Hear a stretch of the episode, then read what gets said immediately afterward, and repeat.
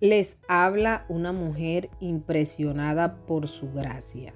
Y este es nuestro podcast del ministerio Impresionada por su gracia. Estás escuchando Mujeres de la Biblia, un estudio devocional sobre las mujeres en las escrituras. Hoy hablaremos de Lea y estudiaremos su vida y su época.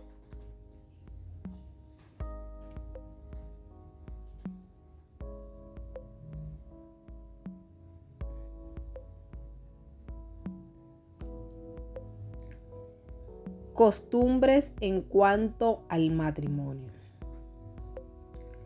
Las costumbres en cuanto al matrimonio en los antiguos tiempos bíblicos difieren mucho de nuestras costumbres actuales. Raramente un hombre o una mujer se casaba por amor. Jacob constituye una notable excepción ya que pudo expresar su amor por Raquel y su deseo de casarse con ella.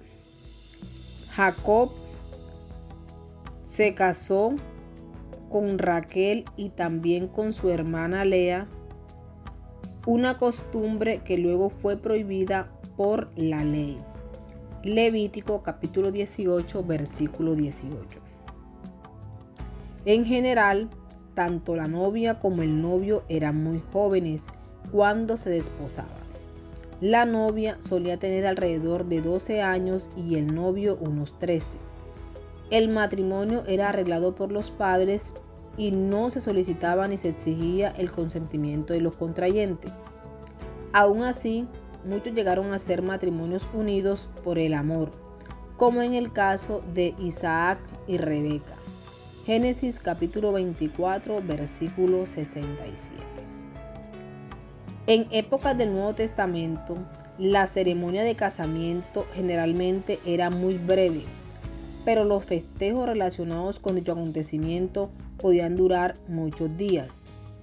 El novio se vestía con ropas coloridas y se dirigía, justo antes del anochecer, junto con sus amigos, asistentes y músicos, hacia la casa de los padres de la novia. Allí estaría esperándolo la novia, bañada, perfumada y engalanada con un vestido muy elaborado y joyas. A continuación, el novio y la novia encabezaban una procesión nupcial por las calles de la aldea, acompañados de músicos y portadores de antorchas hacia la casa de los padres del novio. Los festejos y celebraciones comenzaban esa noche y por lo general continuaban durante siete días. El plan de Dios en cuanto a que el matrimonio fuera entre un hombre y una mujer con frecuencia no se practicó durante las épocas bíblicas primitivas. Lea compartió a Jacob, su esposo, no solo con su hermana Raquel, sino con sus criadas Bilá y Silpa. Aunque la poligamia fue menos común después del éxodo de Egipto, Gedeón tuvo un buen número de esposas. Jueces capítulo 8 versículo 30. Y desde luego, Salomón tuvo también muchas. Primera de Reyes capítulo 11 versículo 3. Sin embargo, como lo indica el Nuevo Testamento, la unión entre un esposo y una esposa aún es el plan y el deseo de Dios. Primera de Timoteo capítulo 3 versículos 2 y 12. Tito capítulo 1 versículo 16.